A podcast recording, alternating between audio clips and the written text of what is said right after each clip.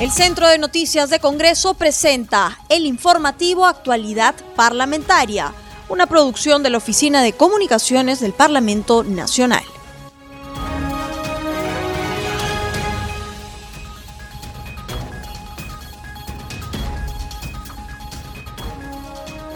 Bienvenidos al programa Actualidad Parlamentaria, una producción de CNC Radio del Congreso. Este programa se transmite en las regiones de Arequipa, Radio Azul, en Cusco, Radio Vilcanota 1570 AM 91.9 FM, en Huánuco, Radio Estudio Mix 105.5 FM, en Junín, Radio Superlatina, en Madre de Dios, Radio Madre de Dios. Los saluda Rómulo Vargas y los acompañaré en esta jornada informativa.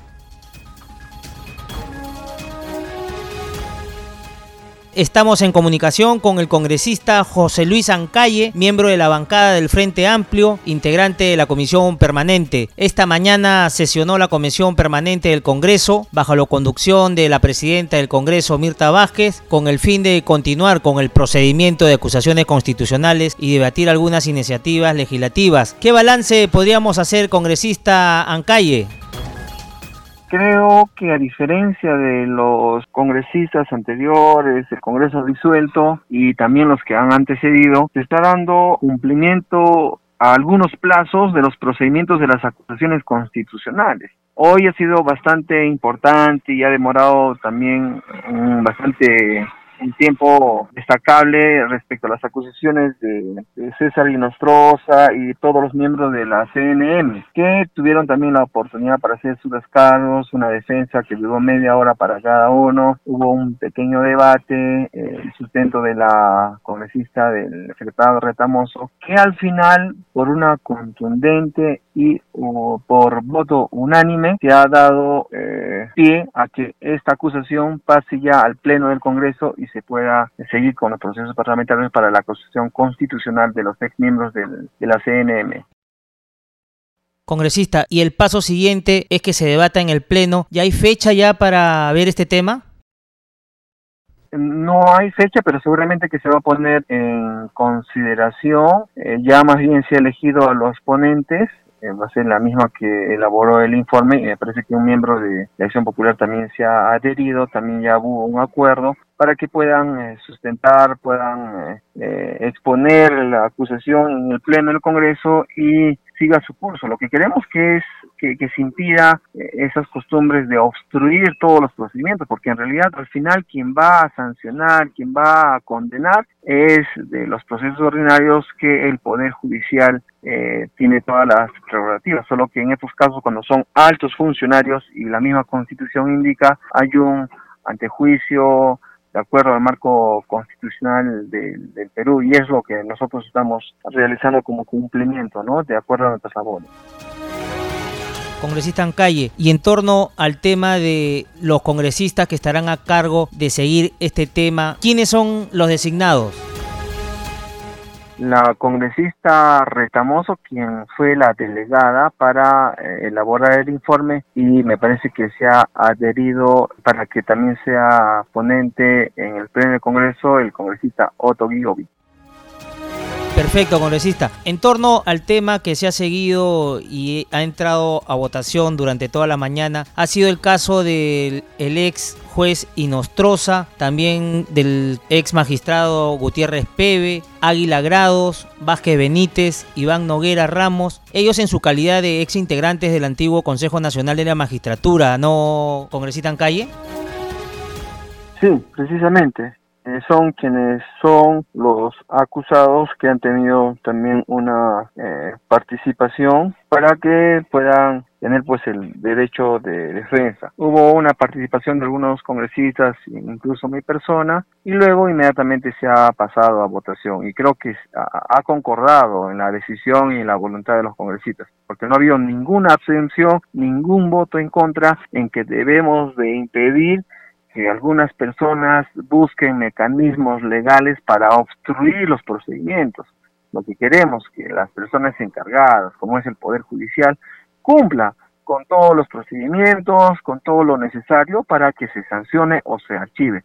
Pero si esos procesos están mediante las prerrogativas que también el reglamento y la Constitución eh, nos, nos faculta a nosotros como congresistas, también estamos cumpliendo esa labor. Esperemos que esto más bien dé pie a que muchas acusaciones constitucionales que son relegadas eh, en el tiempo eh, se puedan tomar en consideración y se cumplan los plazos. Son 15 días que la permanente da para que tengamos un informe. lo que me está pasando con el caso del ex congresista Salaverri, ya se ha dispuesto los plazos, pero que lamentablemente hay problemas para el tema de notificación.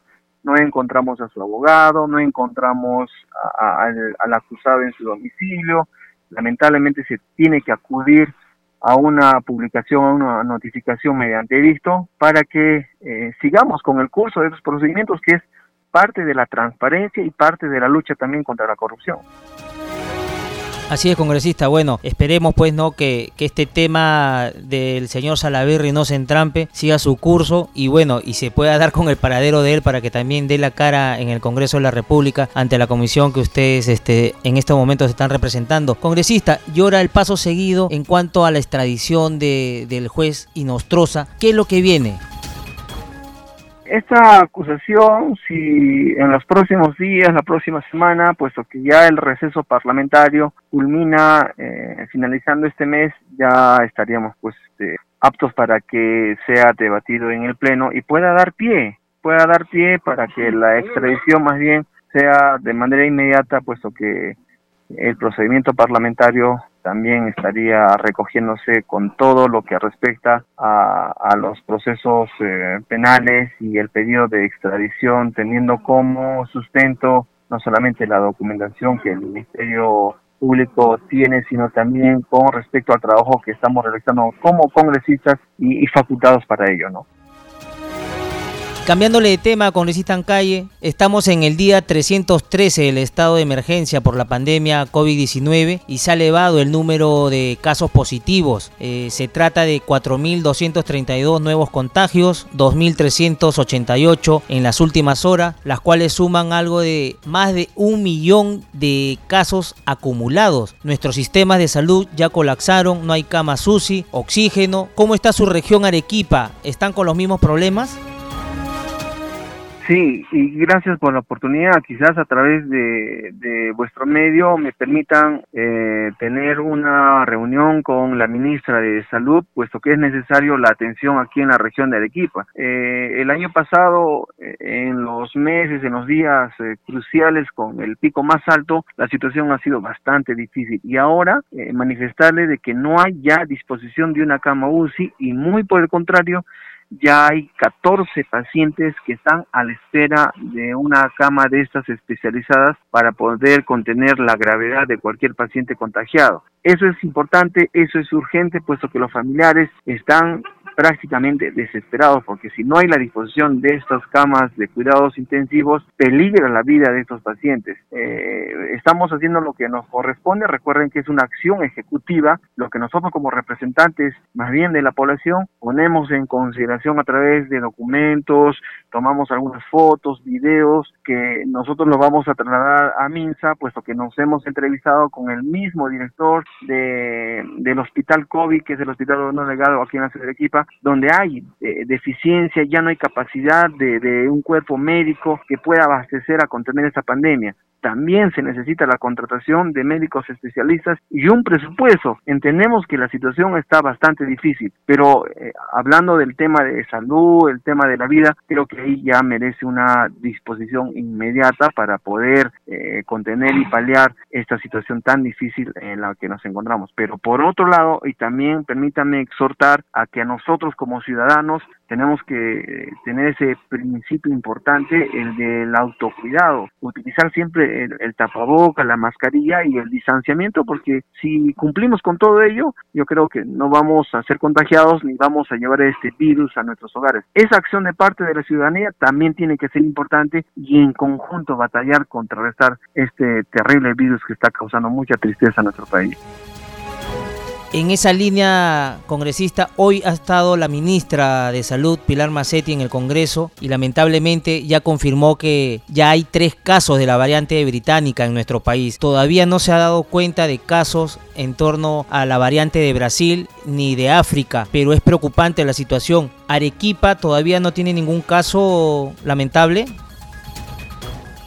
no, no tenemos reportado alguna variante de esta este virus, pero sí más bien hemos eh, escuchado que la Universidad Nacional de San Agustín están ya equipando lo necesario para detectar, identificar a través de eh, pruebas en laboratorio estas variantes de manera inmediata. Esperemos que no se dé el caso, puesto que hay bastante zozobra, alarma aquí en la, región de Arequipa por ya la, ah, la falta de, de, camas de cuidados intensivos y creo que ahí se debe tomar acciones de parte del Ejecutivo bastante serias, delicadas y eficientes, ¿no? El tema del cierre de fronteras, no sé a tan necesaria puede ser, eso creo que los especialistas deberían ya de también trabajar en ese aspecto, puesto que podría eso ayudar bastante para que estas eh, variantes del, virus no pueda causar otro, otro desastre, sobre todo atentando contra la salud y por lo tan precario que se encuentra el sector de salud.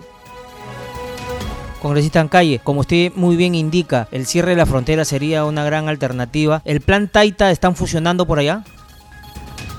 Esos aspectos que también se han dispuesto desde el Ejecutivo, eh, nos corresponde a nosotros eh, fiscalizar su cumplimiento. Solo que a veces hay una desidia, al menos yo he encontrado desidia de parte de las autoridades locales en no remitirme la información, como ha ocurrido con el gobernador de, la región de Arequipa, Hermes Cáceres Yica. De igual forma, se ha pedido al alcalde provincial sobre el cumplimiento de algunos protocolos en los medios de transporte, pero esa desidia no nos permite transparentar más bien cuestionar eh, más aún cuando la población está reclamando la acción de parte de las autoridades ejecutivas.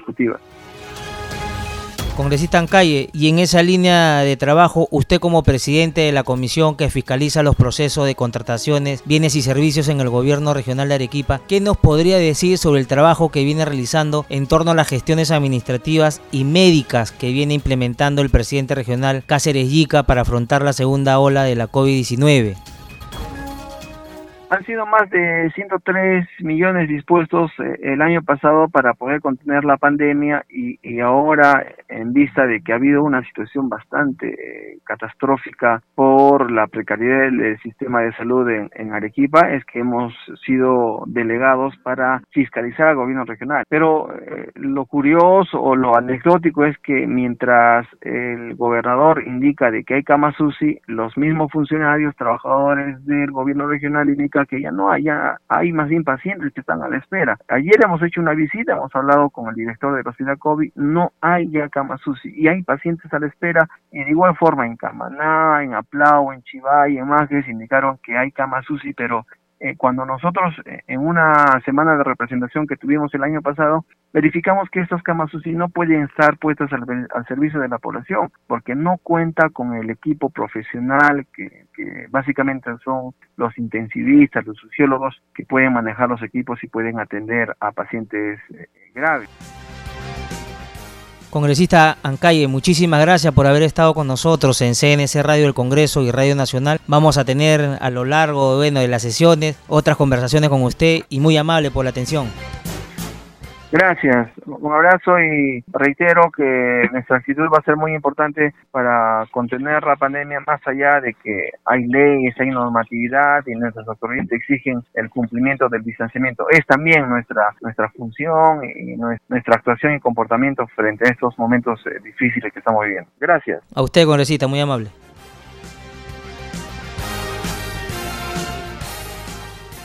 Continuamos con el programa Al día con el Congreso. Ya estamos en comunicación con el congresista Carlos Pérez Ochoa, presidente de la Subcomisión de Acusaciones Constitucionales. Congresista, esta mañana el Pleno de la Comisión Permanente aprobó por unanimidad acusar al ex juez supremo César Inostroza Pariachi por presunto delito de pertenecer a una organización criminal, cohecho pasivo y activo específico, patrocinio ilegal y tráfico de influencia. Si no podría dar mayores detalles, congresista, un balance de lo que es, de los temas que se han abordado en la comisión permanente.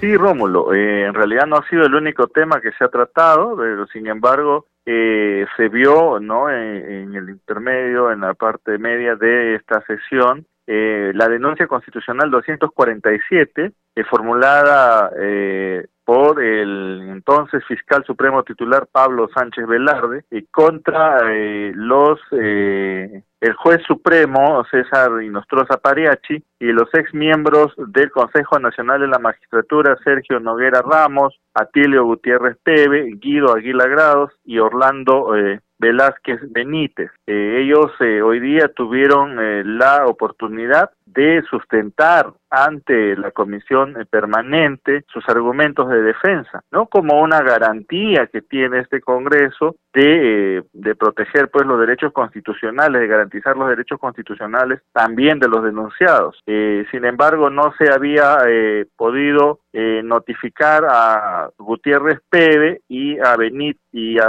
Velázquez Benítez. El tema de ellos ha quedado pendiente, y que se ha procedido con la votación de los tres denunciados, Nostroza Pariachi, Gutiérrez Pebe y Aguila Grados. Esos han sido aprobados por unanimidad de la comisión permanente y lo que sigue ahora es que una comisión acusadora de la subcomisión de acusaciones constitucionales conformada por la congresista María Retamoso y el congresista Otto Gibovich, quienes han sido propuestos por la presidencia de la subcomisión, eh, tendrán que sustentar en una próxima convocatoria ante el Pleno ya del Congreso de la República este informe final que ha sido aprobado por la Comisión Permanente.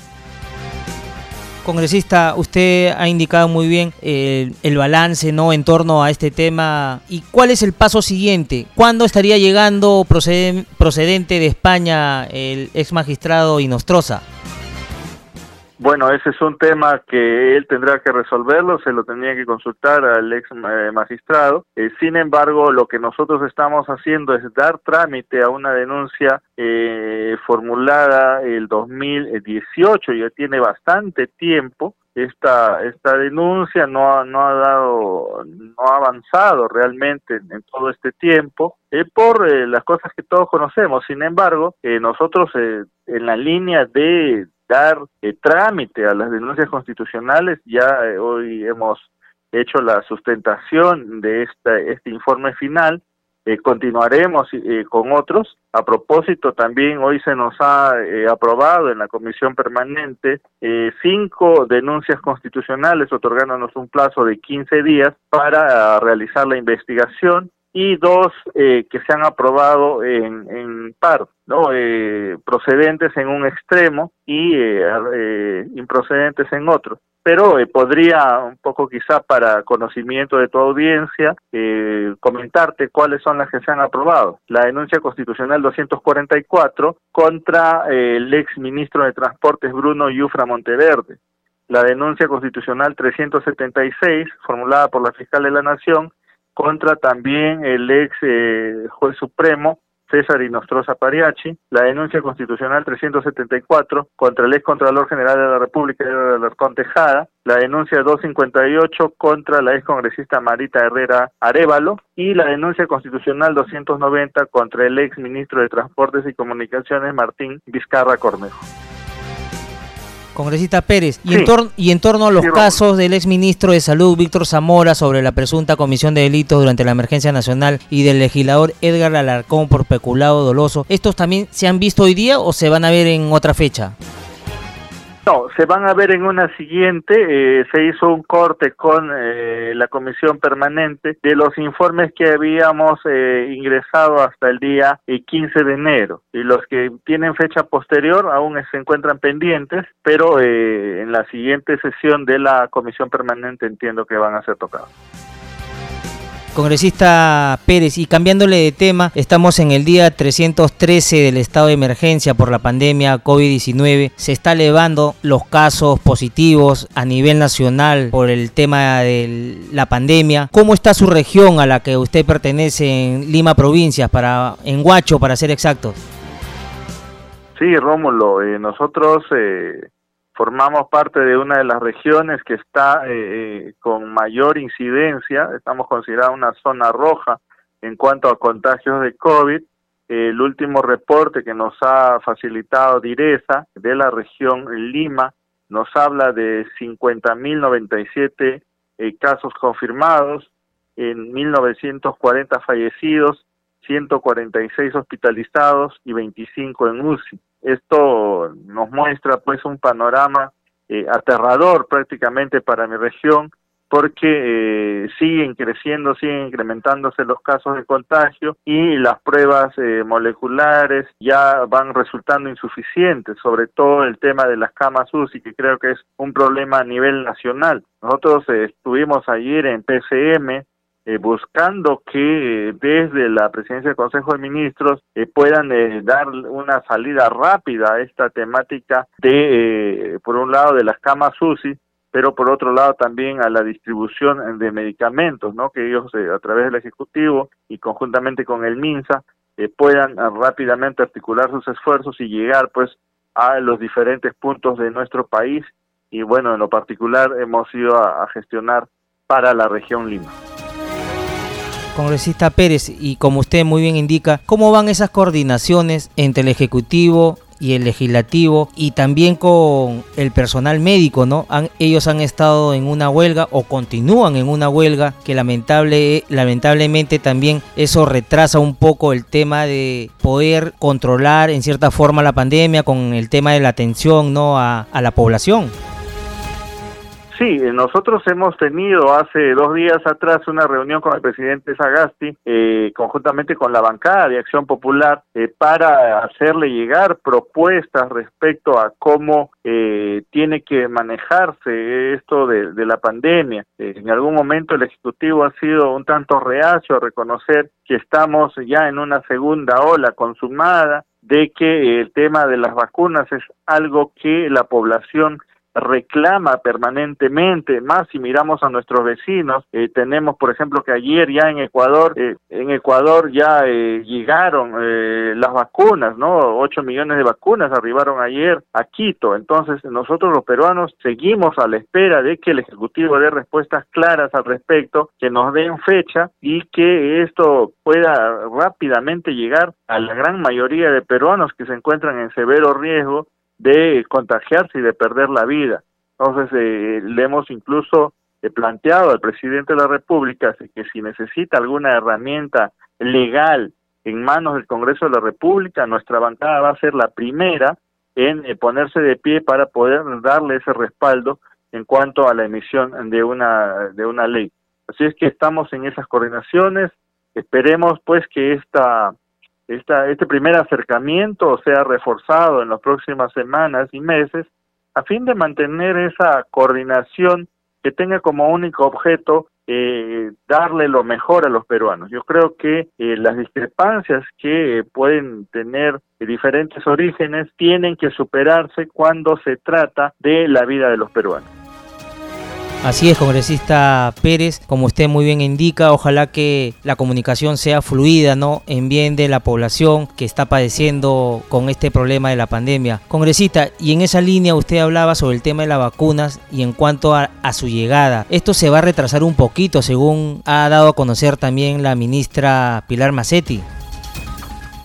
Sí, pues eso es eh, preocupante porque en las semanas precedentes de pronto salía la ministra, nos daba una información, salía el presidente y entraba en contradicción. Eso resulta más que preocupante para los peruanos porque genera incertidumbre. Entonces, eh, una invocación también ha sido de que eh, mantengan mensajes coordinados, que nos digan realmente lo que está aconteciendo, de que si tienen dificultades, si aún eh, no se han consolidado los trámites de compra, que lo manifiesten a la población. Yo creo que cuando la población está informada y va siguiendo a través de los medios de comunicación y las comunicaciones oficiales que hace el Ejecutivo, tiene a qué atener lo que la incertidumbre y el desconocimiento de cómo están las cosas eh, puede generar o puede devenir en pánico y eso no le va a hacer nada bien a los peruanos. Congresista Pérez, otro tema. El día de ayer en sesión extraordinaria el Pleno del Congreso de la República aprobó el dictamen de la Comisión de Trabajo que recomendaba insistir en la autógrafa de ley que deroga el decreto de urgencia 014-2020 que regula disposiciones generales necesarias para, para la negociación colectiva en el sector público. Una buena noticia para la población laboral.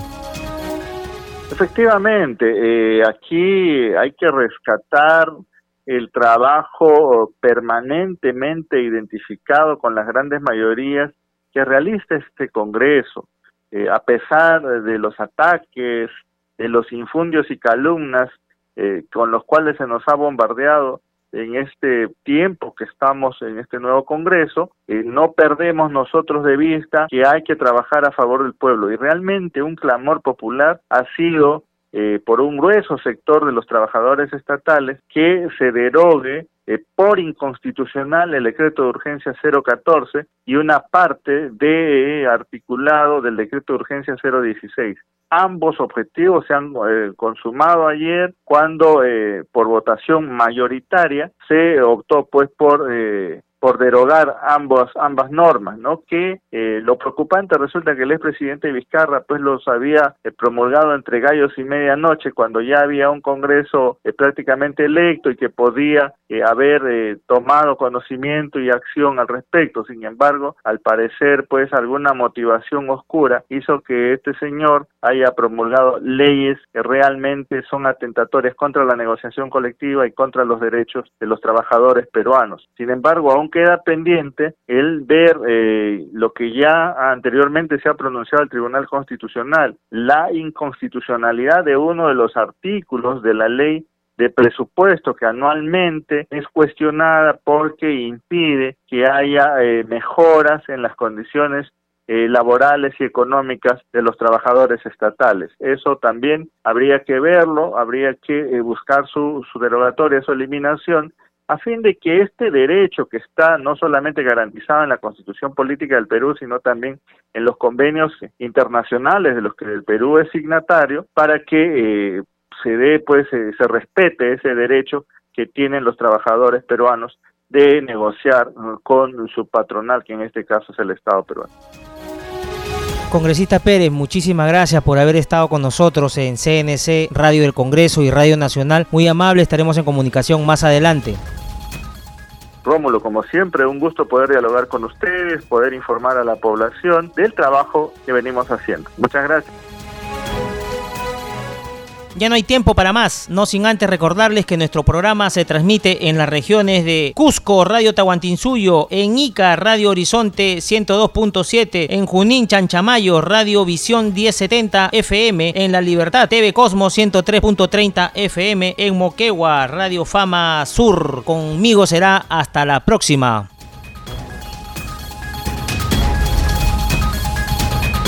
El Centro de Noticias de Congreso presentó el informativo Actualidad Parlamentaria, una producción de la Oficina de Comunicaciones del Parlamento Nacional. Los invitamos a visitar nuestras redes sociales y sitio web www.congreso.gov.pe.